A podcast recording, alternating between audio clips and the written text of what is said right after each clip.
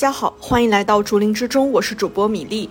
我是主播板栗。竹林之中是一档慢聊类罪案播客，为你带来人世间那些或离奇、或烧脑、或让人意难平的各类真实案件。让我们开始今天的案件讲述吧。两千年四月二十日这一天，台湾省屏东县高树乡的一所中学高树国中打响了第四节课的上课铃。三年二班十五岁的叶永志显得有些兴奋，因为啊，这天上午第四节课是他最喜欢的音乐课。叶永志他很喜欢唱歌。和一般男生比起来，他的声音比较细。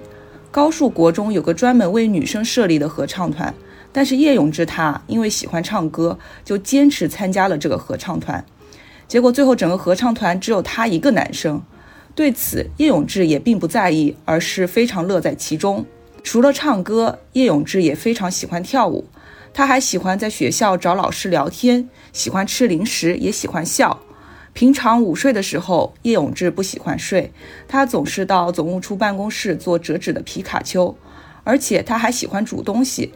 他的书包里永远都有食谱，对于学校里的营养午餐，他还会说应该怎么煮才会比较好吃。每次上课，只要谈到和吃的有关的，他就会特别感兴趣，特别是讲到披萨或者葱油饼，他就很有自己的一套心得。三年级的时候，他就立志长大以后要往餐饮业发展，并且对自己很有信心。虽然叶永志的学习成绩不太好，但其他的才艺他样样都很爱，样样都很行。在班上，叶永志也更喜欢和女同学在一起聊天。他最要好的朋友是四位女同学和一位男同学。另外呢，叶永志也比一般的男生要更加细心和体贴。有一次，班里的 A 老师因为低血糖不舒服，他就立刻冲到楼下福利社，自己掏腰包买了一盒木瓜牛奶给老师喝。他说他妈妈以前也曾经这样，所以知道在这个时候喝点甜的比较好。A 老师上课通常自己带水，有时候带茶或奶茶。岳永志都有在偷偷观察，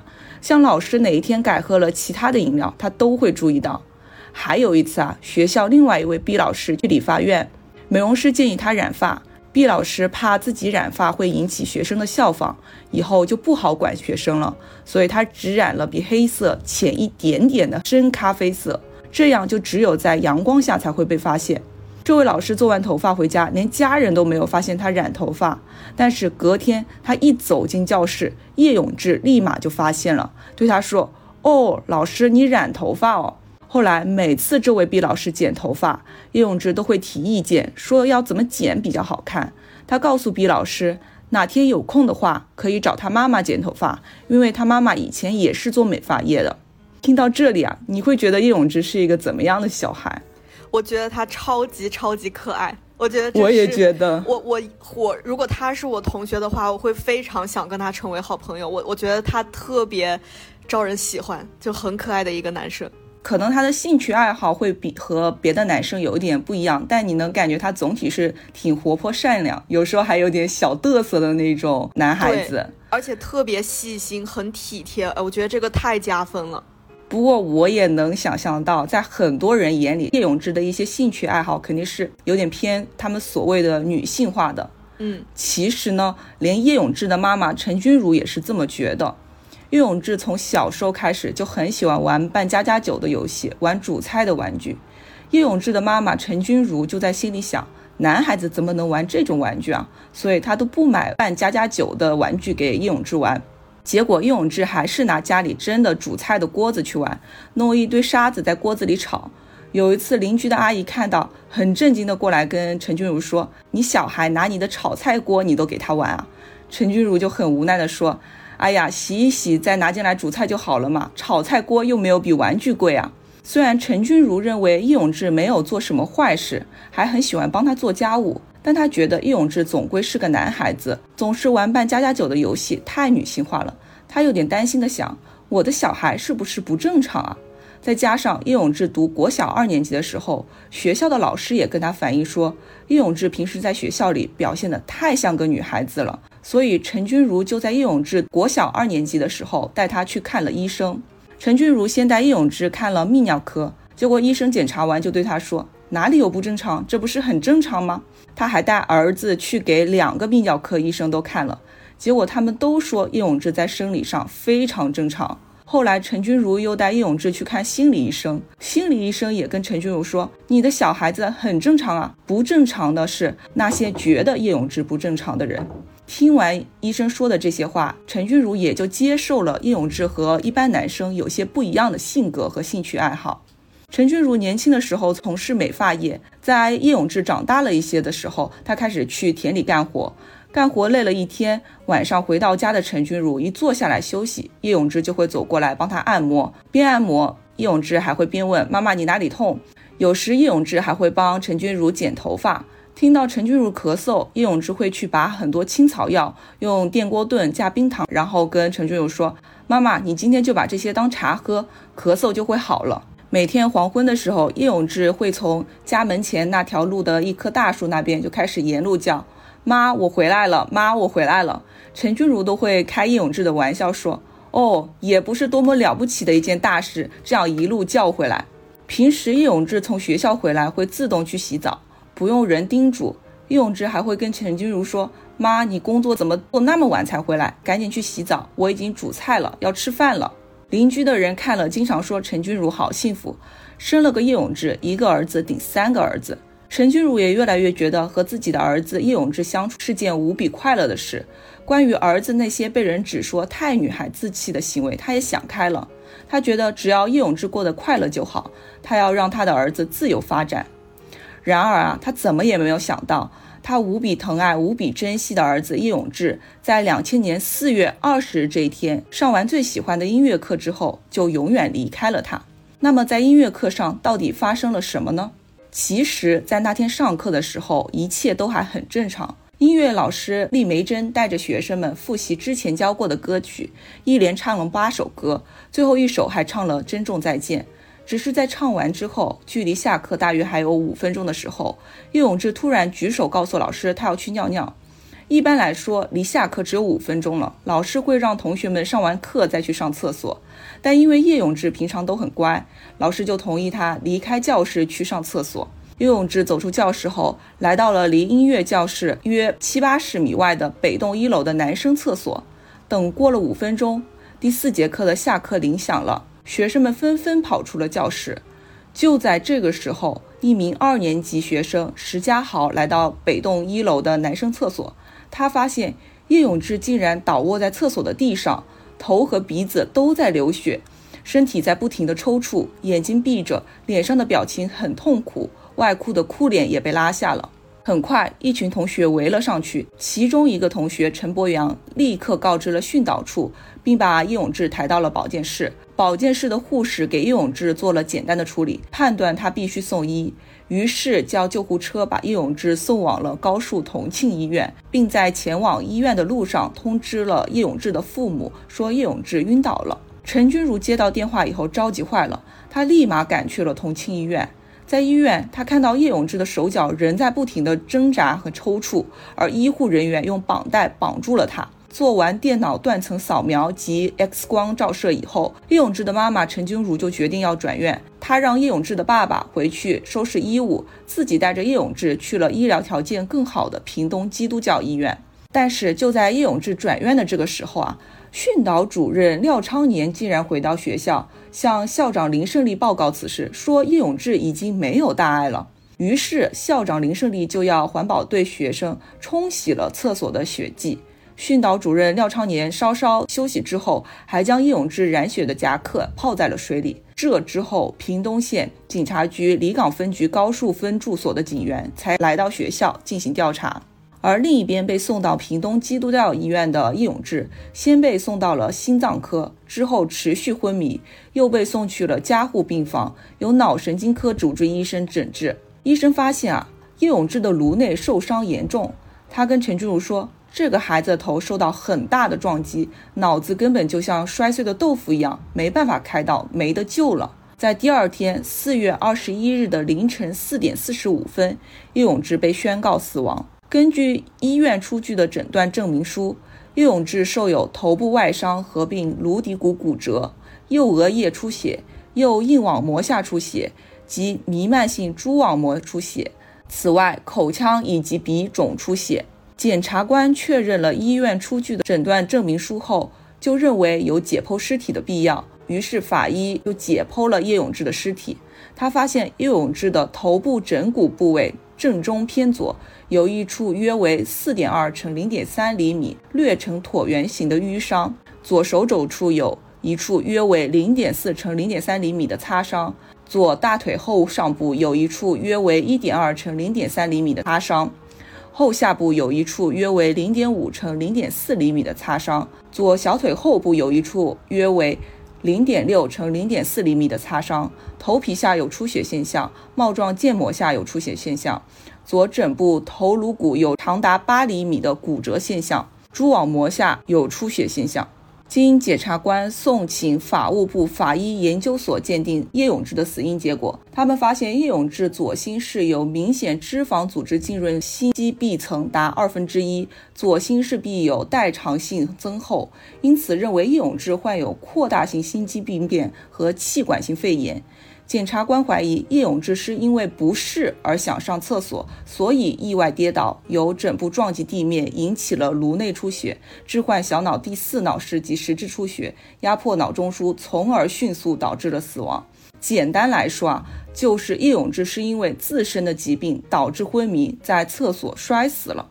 这样的调查结果令叶永志的妈妈陈君如绝对不能信服。她从来也没有听儿子说过心脏有不舒服，而且明明早上出门的时候叶永志都还是好好的，怎么会上了半天课就突然不舒服，在上厕所的时候昏倒了呢？四月二十一日当天，陈君如就去了学校儿子出事的那间男厕所，厕所在一楼，进门右手边的墙上，从门口向内依次排列着八个小便斗。在第四格、第五格上面有水箱。陈君如发现儿子倒地的地方血迹已经被清扫干净了，但地板还是湿湿的，并且水箱里还在喷水。他不得不怀疑儿子并不是昏倒，而是因为地上的水才滑倒的。其实这间男厕所漏水也不是一天两天的事了，学校的老师和学生们都知道。厕所中间部位的水箱损坏了，长期漏水，并且电灯也是长期不亮，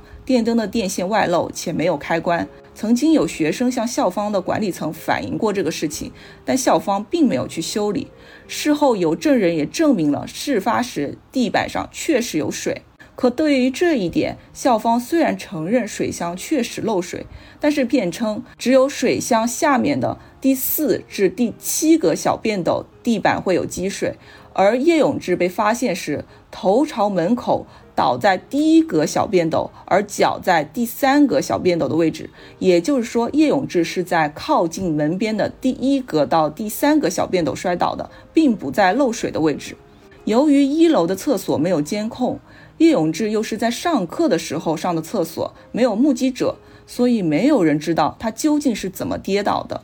那么有一点很奇怪的就是，叶永志为什么不等到下课，非要在离下课只有五分钟的时候去上厕所呢？难道这是个巧合吗？其实叶永志选在这个时候去上厕所是有原因的。前面我说到，叶永志喜欢唱歌跳舞，和老师聊天，和同学讨论煮东西。那些快乐的事情其实并不是他校园生活的全部。自从升上国中以后，叶永志就在学校被老师和同学们认为是有女性气质倾向的小孩。他因为声音比较细，讲话时会有兰花指的习惯性动作，喜欢手工和烹饪，比较常和女同学在一起，所以常常被认为是不正常的男生。叶永志也因此受到了许多校园暴力。比如说，有一位中辍生曾经强迫他代写作业，中辍生长期用暴力威胁用志，导致他不敢吭声。有其他同学说，这位中辍生正是因为看叶永志像女生好欺负，所以才强迫他代写作业的。中辍生还会强迫叶永志去自己在同校别班的妹妹那里代拿便当盒。叶永志在周记里写过，自己的作业都已经写不完了，还要帮同学写作业，心里很痛苦。只是写完了，叶永志怕老师知道这件事情而遭到同学报复，又把这一页周记给撕了下来。虽然老师并不知道，但是同学们几乎都知道这件事情。国文老师事后问同学抄作业的事情，老师问是偶尔抄还是经常抄，同学们用口型表示全部。可见这种同学之间的暴力对叶永志是无处不在的，并且往往被漠视。而对陈君如来说，他一直直到整理叶永志的遗物时，发现了那一张撕去的周记，才知道儿子要帮别人写作业的事情。不仅是代写作业，还有学生曾经强行脱叶永志的裤子，要看他是男是女。这件事情陈君如是知道的，他曾经向老师反映过几次。有一次，他直接去跟脱叶永志裤子的男生说：“不要再脱永志的裤子了，永志不是和你们一样吗？”在跟学校和同学都反映了很多次都没有用以后，他甚至后来跟叶永志也说：“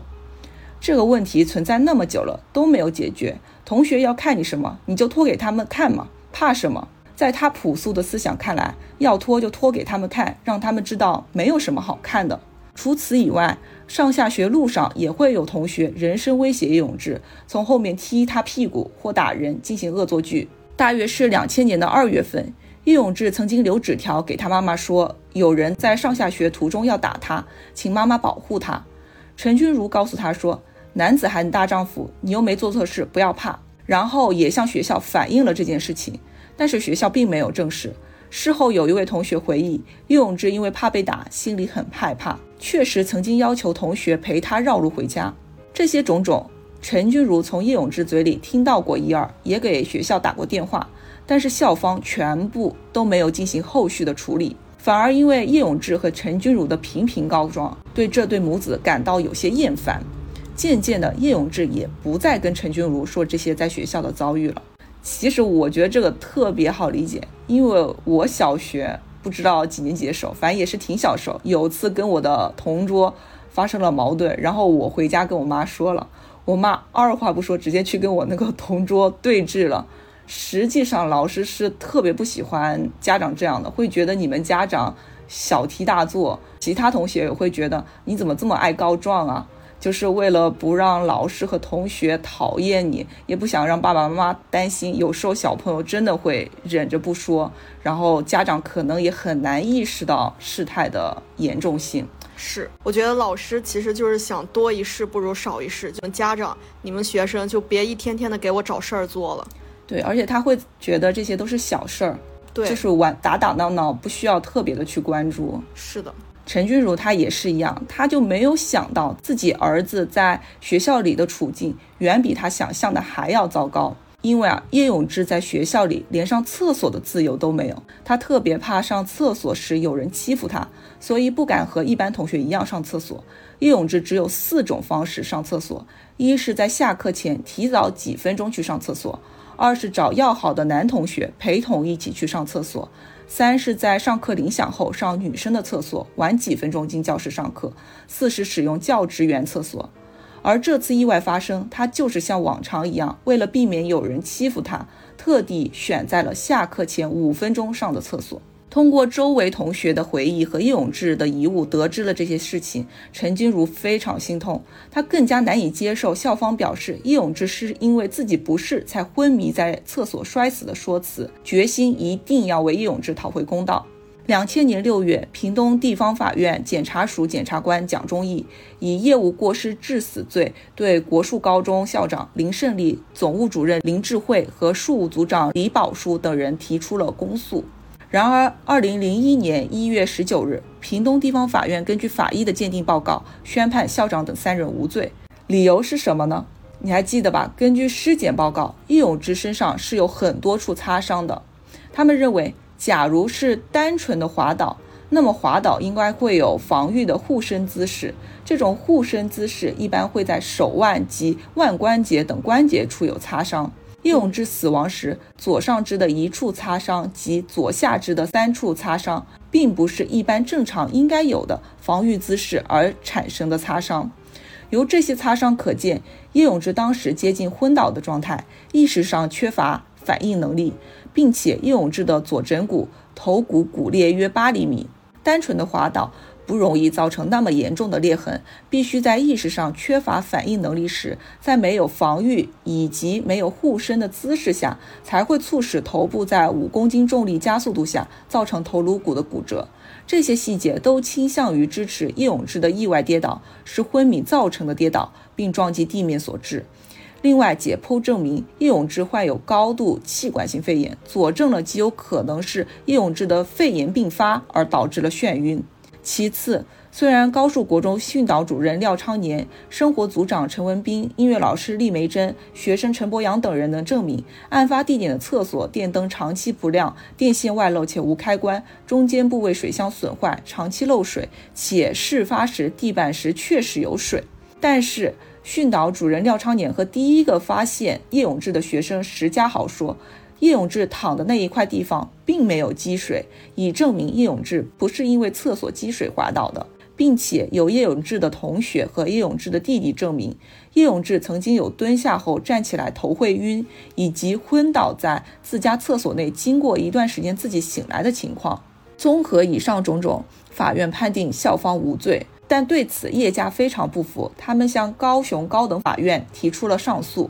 关于叶永志的一审，大概有以下几个疑点：首先是关于叶永志的死因，高度气管性肺炎是否会导致昏迷？二零零一年，台湾高等法院高雄分院针对这个问题咨询了台大医院，台大医院表示。一般而言，支气管性肺炎应该不会导致晕倒现象，除非并发其他疾病，如脑部或心脏。那么矛头又指向了叶永志的心脏疾病。对此，易永志的妈妈陈君如出示了易永志的就医病历，证明易永志并没有心脏方面的疾病，并且有那一天一同上课的同学证明，易永志当天上课时心情快乐，口中又嚼口香糖，很平常的走出去上厕所。那么，在如此情况下，他是否有可能从教室走至厕所的那么短的时间内，突然发生身体不适而导致意识不清呢？其次就是男厕所地板上到底有没有积水？根据第一目击证人学生石家豪的证言，叶永志倒地的地方没有水。在法院后来检查案发现场的照片时，发现第四至第七格小便斗前的地板确实有积水。第五和第六格小便斗甚至滋生了青苔，地上的水渍较黑，和其他地板形成了差别。但是再次审视这些照片后，检察官发现第三格小便斗的地板也呈现了疑似水渍的反光，明显和第二个小便斗前面的地板是不同的。那么说明很可能不止第四到第七格小便斗前的地板是有积水的。以及根据当时把叶永志搬到保健室的学生陈博阳的证词，他说当时地板是湿的，死者衣服、裤子都有沾到水，衣服上有水及血渍，裤子屁股的地方也是湿的，裤管也是湿的，脚接近水迹，说明了叶永志倒下的地方，也就是第一至第三个小便斗，很有可能是有水的。再三就是校方的责任。在叶永志摔倒送医院还神志不清的时候，学校就内部通报了叶永志没有事的消息，并且清洗了厕所的血迹。我就对这一点感到很不解，这难道不算破坏证据吗？但根据刑法第一百六十五条规定，警方到校前，也就意味着犯罪侦查机关尚未开始侦查，所以无法证明校方清扫血迹是故意妨碍刑事侦查，所以不起诉。对以上这些疑点，叶永志的家属是据理力争，势必要给叶永志讨回正义。但是他们没有想到，这位叶永志讨回公道的官司一打就是六年。在多次上诉和庭审后，台湾最高法院认为叶永志案件的一审判决确实有不备理由之为误，对案件进行了重审，认为叶永志有可能是由校方积水导致的跌倒。但也无法排除迷走神经性昏厥导致的撞击致死。最终，二零零六年九月十二日，台湾高等法院高雄分院审结叶永志的案件，认定死者系因自己小便后急于返回教室，步下台阶行走时触及湿滑的地板，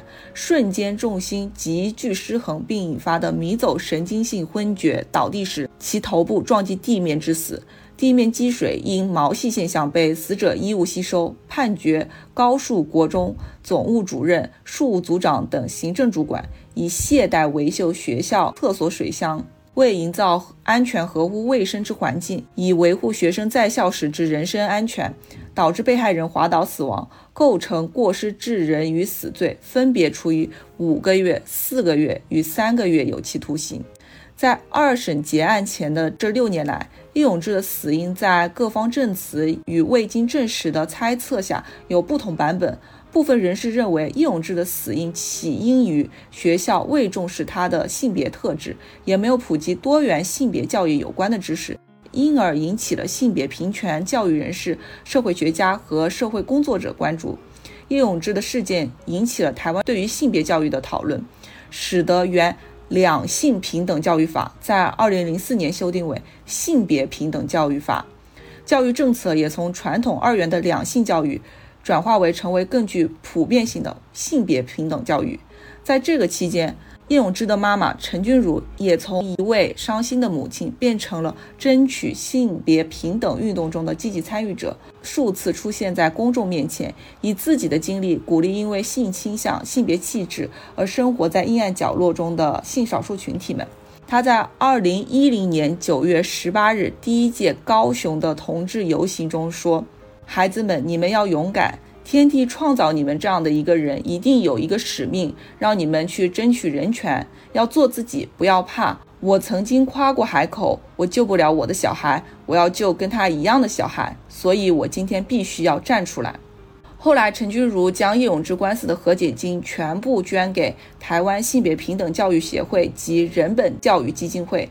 但是遭到了这两个组织的善意的拒绝，在陈君儒的坚持下，两个组织还是接受了半数的和解金捐赠。陈君儒这么做是要感谢这些团体的支持和陪伴。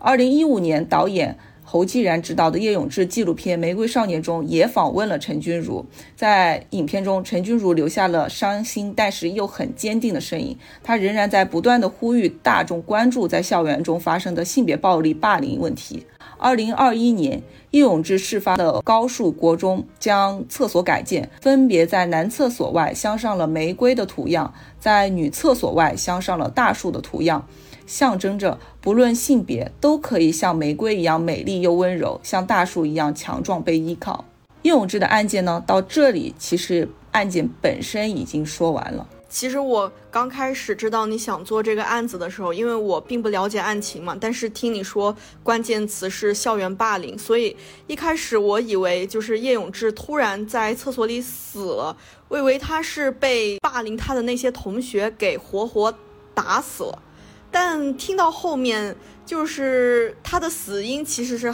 厕所漏水嘛，然后他滑倒了，然后给摔死了。是这样，但我其实对这个事情是存疑的，因为关于这个案子，我最主要好奇的点就是叶永志身上的伤。我查了一下，当人在昏迷无意识的状态下摔倒时，除了头部，其他身体部位也可能会受伤，包括但不限于以下几个方面，就是四肢、背部、臀部、关节、手腕和手指、面部和颈部。也就是说，他受伤的范围很大，什么地方都有可能受伤。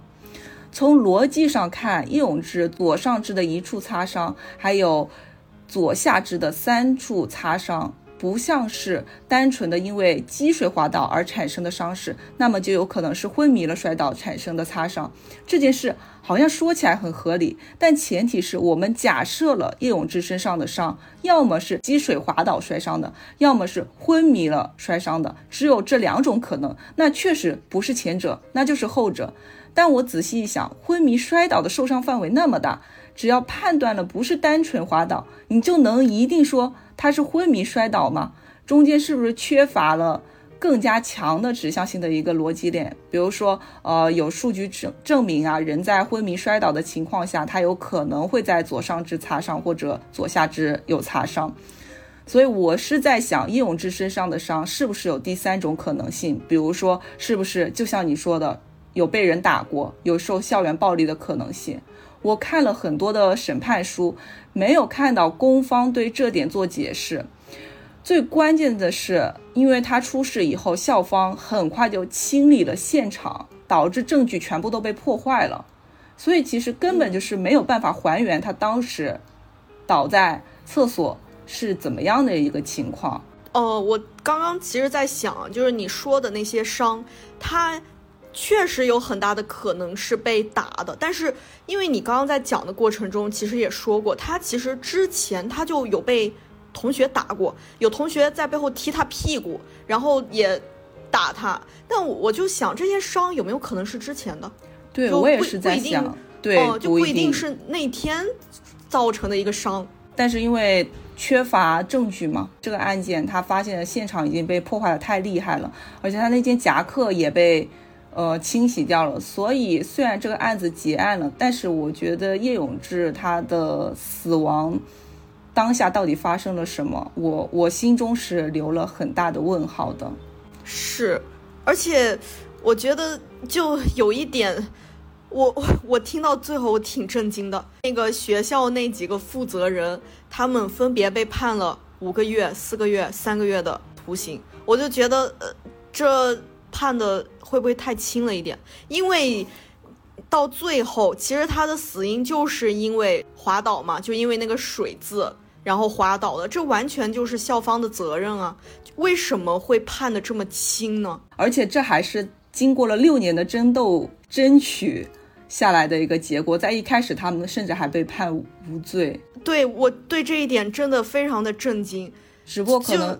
可能因为确实时间比较早，当时还没有这样的判案的一个先例吧。嗯，有可能。我听下来，我校方他的责任。完全不仅仅是他没有清理这个水渍啊，你像之前说到的，他被校园霸凌，然后甚至是他只有四种上厕所的方法，他必须避开那些会霸凌他那些男生去上厕所，这些学学校都看在眼里，包括你之前说老师他本着一种哎呦多一事不如少一事，就是你们不要没事找事来给我增加工作量，就不想管，然后也不想惹上什么是非。这些完全就是学校的一个失职，但他最后仅仅被判了几个月。对，我觉得我觉得这个非常非常的难以理解。我觉得你说的很对。假定他就是因为积水滑倒，他为什么要在那个时候上厕所？本身就是因为他受暴力，长期受暴力威胁，他不敢在正常的时候上厕所。假如他换一个时间去上厕所的话。起码会有目击者看到整个事情是怎么发生的吧，不至于像现在这样。其实我心里还是会有留很大的疑问，就是说叶永志到底是那一天在厕所发生了什么？是的，而且我觉得更大的一个疑惑，为什么校方他虽然就是说他的行为其实不构成那个破坏破坏证据嘛，因为好像那个时候警方还没有介入，所以他去冲洗血迹啊，然后洗那个带血的衣服，他其实并不算是。在法律上能够去惩罚他，但是他的这一系列操作弄下来，他最后判了就判了几个月。我觉得这个是继叶永志的一个真正的一个死因，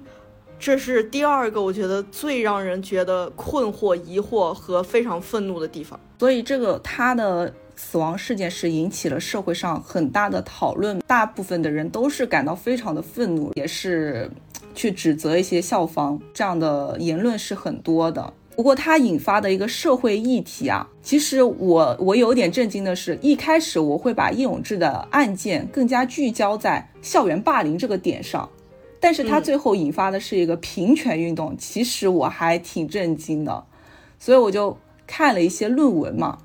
嗯，像。像我们现在很多学校，它也存在一个霸凌问题啊，只是有的轻微，有的严重。在校园里面，就严重的霸凌行为，其实老师和家长他一般都会立马重视起来。但是有一些看似很轻微的霸凌事件，比如说说黄色笑话、叫人娘娘腔啊、男人婆啊，以这种语言为主、暴力为辅的霸凌事件。老师、家长可能会把他当做小孩之间的玩闹来看待，或者霸凌者他也会说没有啊，我在跟他玩，来这样回应，所以就错失了第一时间的处理时效。因此，叶永志他的事件就引起了教育工作者对于这种以前被忽视的霸凌行为的重视，特别是包裹在玩闹中的性霸凌行为。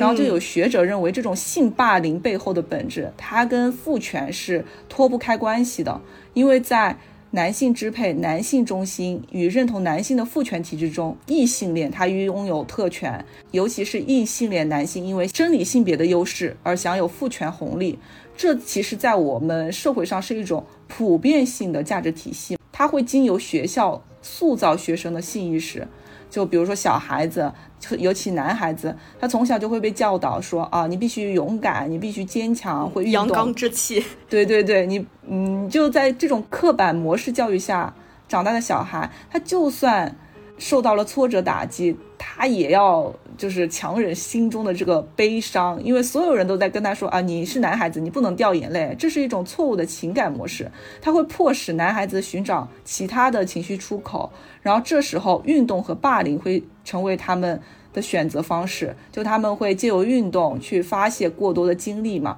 这样心中的情绪才能找到一个出口，而运动中追求胜利、你争我抢的这个局面啊，就是你刚刚说的，特别是那种阳刚特质的一种最佳的展现，它就很符合了社会对他的期待。那么，女孩子和展现了女性气质的所谓的娘娘腔，都极有可能成为被霸凌的对象。也就是为什么叶永志的事件，它会更多的导致是一个平权的。运动，然后这种权力体系的运作，它也不是说个别女性或者个别男性，它不是个人来控制的，而是通过社会制度来施展和作用的。所以霸凌的出现，它也不是学生的个人问题而已，而就社会的引导，它占了很大的责任，就学校的责任是重中之重嘛。所以叶永志的判决，我校方被判处有罪。被判处有罪本身，我觉得是很合理的，因为我觉得他们有罪不仅是因为他们懈怠了说学校的一个安全问题，更因为他们懈怠了平常对叶永志遭受校园暴力的这种关注和正确引导。所以我觉得可能中间，嗯，有一些霸凌者他是加速叶永志死亡的一个因素，但校方绝对是要承担最大的责任。对，我觉得就是。而且，哎呀，我刚刚听你讲，就是关于性别这个，你当时在讲述的过程中，我就觉得有一点特别让我非常的心碎。有男生去强行的脱那个叶永志的裤子，想看看他是不是跟他们一样，我就觉得一个，哎，一个未成年人他遭受这种对待。他完全就是一个被侵犯啊，对吧？他就是被侵犯隐私了。就那么多人去脱他的裤子，然后觉得，哎，你是不是男的呀？就这样去对待他。其实学校里不止叶永志一个人遭受过这种事情，有很多其他就可能比较所谓的女性气质的男生，他也会比较文静的男生，他也遭遇过这样的事情。然后这样事情一多，那学校可能就会觉得，哎呀，都是小事儿，我也。嗯，不需要去每一个都去处理，你们自己学生之间就和解和解就完事儿了。学校就是没有给予这种事情一个正确的关注、正确的引导和妥善的处理，才导致了我觉得是叶永志的悲剧。是的，就退一万步吧，他如果他能在一个正常的时间，就下课的时间去上厕所，那他。就算是他跌倒了，对吧？他滑倒了，那也会有更多的人去及时的发现。但他偏偏选在了大家上课的时间去上厕所，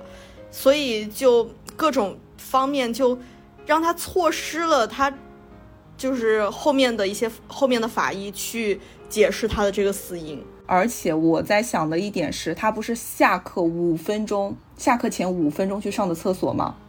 很有可能他上完厕所正好打铃了。他其实很着急要出去，因为他害怕有人会进来欺负他。就有没有这种可能导致他太着急出来了，就不小心摔摔倒？我觉得也不能排完全排除这种可能性嘛。是，而且他是在一到三格，其实他选了。比较靠前的位置，去就是方便他能上完就赶紧出去嘛。我我觉得就是他在学校里的处境是导致他死亡背后很本质的一个原因。是的。然后，因为我们刚刚是大概聊了一下平权的话题，但这个话题实在太大了，而且很很重。说实话，我也没有真的很了解，说的那些也是拾人牙慧。就最后，我想说点我自己的事情。因为我知道叶永志的事件，是因为蔡依林就是《玫瑰少年》这首歌嘛。他当时在颁奖典礼上说过一句话，他说：“在任何情况下，我们都有可能成为某种少数，所以我更要用同理心去爱我身边的每个人。”这首歌献给那些曾经以为自己没有任何机会和选择的你，请你一定要记得选择你自己。然后他这段话里面那句“在任何情况下都有可能成为少数”，真的是一下子就打开了我尘封的记忆。我就记得我初中的时候，因为我初中那时候读的也是一个重点初中，然后我们班的班主任是一个很有名的老师，所以就很多家长他是走后门把小孩塞进他的班。所以我们班整体都是比较有钱的小孩，班里几乎所有同学家里都是开车的，就是什么宝马、路虎啊，比较中间水平的，就是本田之类的。十几年前，真的可以说都挺富贵的。只有极个别的同学，他爸妈可能是开摩托车或者电瓶车，所以坐电瓶车上学那几个同学，你就能感觉到，班里同学都会用这个点去开他的玩笑。你很难说他有多大的恶意，但绝对也不是善意的。嗯，后来我们班就转过来一个转校生，他是感觉话比较少，但也不是特别软柿子的那种性格，是那种比较沉浸在自己世界里、比较有主见的女生。然后他妈妈也是骑电瓶车送他上学的，他当时就是又是转校生，又话少，然后家里也不算特别有钱，其实是很难融入我们班的那个集体嘛，尤其每个班。不是都会有那种几个中心人物嘛？会有那种小团体，然后他们对这个女生的那种排斥感是最明显的。然后我在班上属于跟大家关系混的都还可以，都过得去，但是不搞什么团体。对于那个转校生，我就感觉正常来往，呃，正常来往呗，就看性格，能处处，不能处就算了嘛。但是有一次，我就很正常的跟那个转校。的女生讲了一句话，结果当下就传开了。我是她班上唯一的好朋友，我就一下子被拉到了那个边缘人的那一列，你懂吗？就初中的我，我也不懂很多。当时我第一反应真的就是很恐慌，回去就想了很多，万一第二天被人嘲笑、被人排挤怎么办？排挤，对。不过后来就是这个转校生，他很快就转走了，然后事情也就不了了之。我。我为什么想起这个事情？是因为我就在想，为什么我当时那个班级他会有那种可以说是嫌贫爱富的那种氛围？因为前面说过，我班主任他是一个很有名的老师嘛，但他其实是一个非常势利的人，对有钱人家里的小孩他会特别照顾。不仅是他，就是学校很多学校很多老师很多家长也是这样的，所以无形之中，我们班的主流话语权是掌握在。有钱人手里的，其次，人就是会在意想不到的时候变成少数，就有时候可能是因为因为不够阳刚啊，有时候因为不够有钱，有时候甚至你就是在一群烂人里面，可能因为过于优秀，你也会成为小呃少数。然后大部分人他又是比较恐惧成为少数的，会因为这种恐惧遭受很多痛苦，甚至做出过激的事。所以我就觉得。哎，坚持做自己的人真的挺勇敢的，帮助别人做自己的人更勇敢。就叶永志他妈妈陈君如对我来说就是一个特别伟大又特别勇敢的人嘛。就也是推荐一下有兴趣的朋友可以看一下他的视频，就很有力量，也很感人。我觉得就是你像我们现在都是成年人嘛，我们可以勇敢做自己，对吧？因为我们心智已经非常成熟了，而且我们怎么说呢？很多事情我们其实都看开了，对吧？你比如说你在职场，你要。呃，边缘或者是孤立什么的，其实职场嘛，就是啊，对呀，就是反正大家别来找我。嗯，你孤立我，我也就拿那点钱，对吧？你再孤立我，他也不会缺我工资嘛。你爱孤立不孤立，反正上完那八个小时我也回家了，无所谓，对吧？你孤立我，我还高兴的来不及呢，对吧？我还能抽空摸摸鱼啥的。但是你对一个未成年人，你对一个小小孩来说，他他不可能。呃，当然也有人能做到，但我觉得肯定是少数中的少数。就他能内心强大到这种地步，他能够不在乎，就你，他内心就觉得，呃，你要孤立我也，就是无所谓，我无所谓。但很多人他不是无所谓的，他是想融入团体的，就那种被排挤，然后被边缘化的那种感觉，我觉得真的，我这种精神上面的霸凌。我觉得跟那那个肉体上面的霸凌，他的那种痛苦程度是完全一样的，就不能说谁更痛苦一点。而且我会觉得小时候你不太能意识到别人给你营造的那种氛围，比如说他把呃这个环境营造成阳刚是最好的，他把这个环境营造成有钱就是最好的。你意识不到这种东西的时候，你会被这种标准，他给你的这种标准牵着走，所以你会很害怕你自己脱离这个标准，成为一个边缘的人。但是长大了以后，你可能就会意识到，哦，我有自己的，我有自己的一个评价体系，我有自己的一个价值观。就算我嗯不够这样也好，不够那样也好，反正我做好我自己那个目标就好了嘛。对，而且我觉得，为什么学生时代你会非常的在意，就是你有没有合群这个事情？因为学生时代说白了，大概百分之九十五的事情都是团体活动，都是集体活动。你都是在一个那个什么大集体里面，你都是在一个班级里面。就你像呃课间你得做课间操，对吧？就很多人是那个成群结队的嘛，一起下去。那个时候我们就会觉得，哎，有一些人哦，他是一个人下去做操的；有些人体育课的时候，比如说老师说解散的时候，他是一个人玩的。所以就是这种一个人的情况就会非常的突出，非常的显眼。但你像我们成年之后，哦，我们上就比如说上大学吧，上大学，呃，虽然也有很多集体活动，但是说白了，其实很多时候是大家各自忙各自的，大家大家各自学各自的，对吧？各自奔各自前途了。然后工作之后你就更别说了嘛，很多任务其实就是自己完成，包括像团队合作的时候，其实也不像那个学生时代什么。呃，什么集体那种集体的意识啊啥的，没有那么的强了。所以我觉得，哎，就是未成年人，我现在想想，是真的不容易，真的不容易。就你要顺顺利利的长大，然后你的心智还得健康，你的身心你还得健康，真的太不容易了，很不容易。所以我觉得学校，你作为一个学校里面的老师，哎，这样好像太说教了。就是学校责任真的很大。因为他对他在潜意识的时候就塑造了学生的那种人生观价值观嘛，而且本来就不对等啊！你学校代表的就是成年人了，对吧？你学生代表的就是未成年人，这个他他这个就这种权利的他也是不一样的，而且就是学校去管着学生嘛，学生相当于是就是受管教的那一方，他不像是成年之后，其实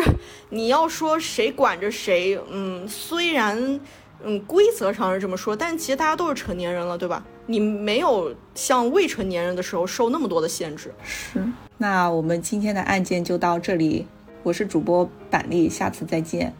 我是米粒，下次再见。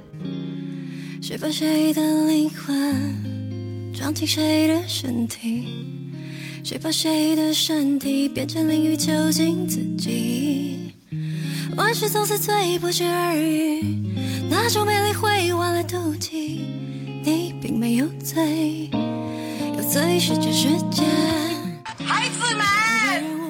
你们要勇敢，天地创造你们这样的一个人，一定有一天死亡让你们去争取人生。要做自己，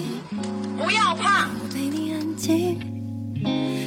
叶永志提醒了我。在任何情况，我都可能成为某种少数，所以我更要用同理心去爱任何我身边的人。这首歌献给他，也献给所有曾经认为自己完全没有机会、没有选择的你。你一定要记得选择你自己，支持你自己。